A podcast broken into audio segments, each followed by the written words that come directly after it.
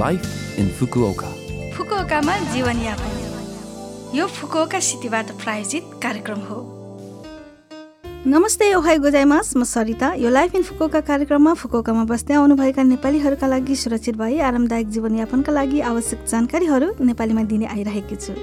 हरेक हप्ताको बिहिबार यो कार्यक्रम बिहान आठ चौन्नबाट म सरिताको साथ सुन्न सक्नुहुन्छ। छोटो समयको यो हाम्रो कार्यक्रम सुन्दै गर्नुहोला। फुकुओकामा जीवनयापन आज मैले मौसमी फुल टुलिपको छोटो परिचय लिएर आएकी छु। वसन्तको प्रतिनिधित्व गर्ने फुलहरूमध्ये टुलिप पनि एउटा हो। यसको फुल र पात सरल र सुन्दर भई विश्वभर लोकप्रिय बोटको रूपमा रहेको छ। हालसम्म अनगिन्ती प्रजातिहरू पाइएको र हालको विविधता सूचीमा पाँच हजारभन्दा बढी प्रजातिहरू उल्लेखित भएको पाइन्छ। यस फुलको करिब एक हजार प्रजातिहरू संसारभरि खेती हुँदै आइरहेको छ। सेतो रातो गुलाबी पहेँलो विभिन्न रङमा फुलिएका टुलिपलाई हेर्नाले मलाई आनन्द दिन्छ। टुलिपको सामान्यतया फुलको भाषामा अर्थ हो करुणा जुन मनमोहक छ। जापानमा एरो अवधिको अन्त नजिकै सन् अठार सय त्रिसाठीमा फ्रान्सबाट ल्याएको पहिलो फुलको बोट बोटको रूपमा चिनिन्छ। यस समयमा फुकौगा सहरको सडक र पार्करमा यी फुलहरू फुलिरहेका छन्। यदि यो फुल देख्नु भएमा फोटो खिच्ने होइन त। फुकुओकामा जीवनयापन। आज पनि मैले फुकुओका सहरबाट जारी केही सूचनाहरू लिएर आएकी छु। फुकोका सहरमा नयाँ जीवनयापन सुरु गर्नुभएका धेरै मानिसहरू हुनुहुन्छ जस्तो लाग्छ। यस पटक फोहोर फ्याँक्ने नियम सम्बन्धी जानकारी रहेको छ। फुकोकामा फोहोरलाई तिन किसिममा विभाजन गरी फ्याँक्ने गरिन्छ। जल्ने फोहोर नजल्ने फोहोर अनि खाली सिसाको बोतल प्लास्टिकको बोतल गरी तिन किसिमका हुन्छन्। कन्भिनियन्स स्टोर वा सुपर मार्केटमा बेचिराखेको फुकोका सहरको फोहोर फाल्ने झोला प्रयोग गरेर फोहोर फाल्ने गर्नुहोला। जल्ने फोहोरको लागि रातो रङको फोहोर फाल्ने झोला।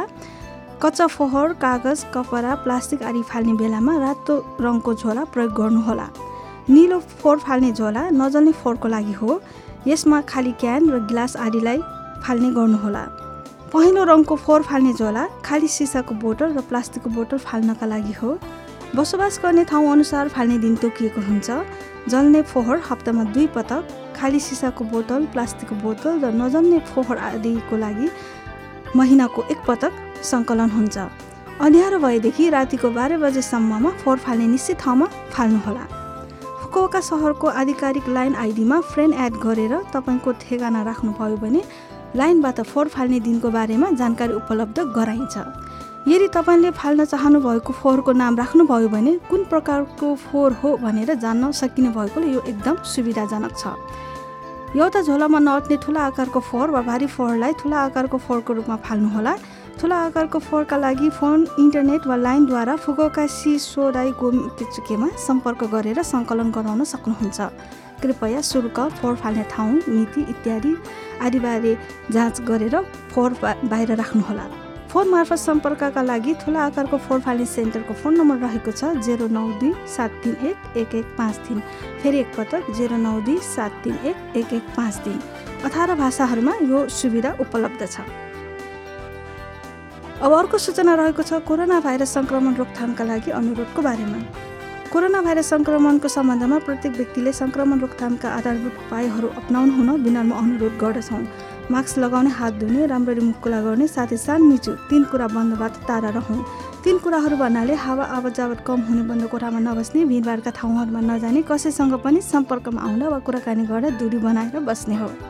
यो फुकोका सहरबाट जारी सूचना थियो।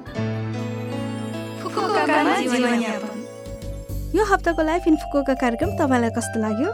लभ एफएमको होम पेजमा गएर लाइफ इन फुकोका नेपाली भनेर खोजी पोडकास्टबाट पनि यो कार्यक्रम तपाईँको मिल्ने समयमा सुन्न सक्नुहुन्छ। त्यस्तै ब्लगबाट पनि यो कार्यक्रमको बारेमा जानकारी पाउन सक्नुहुन्छ।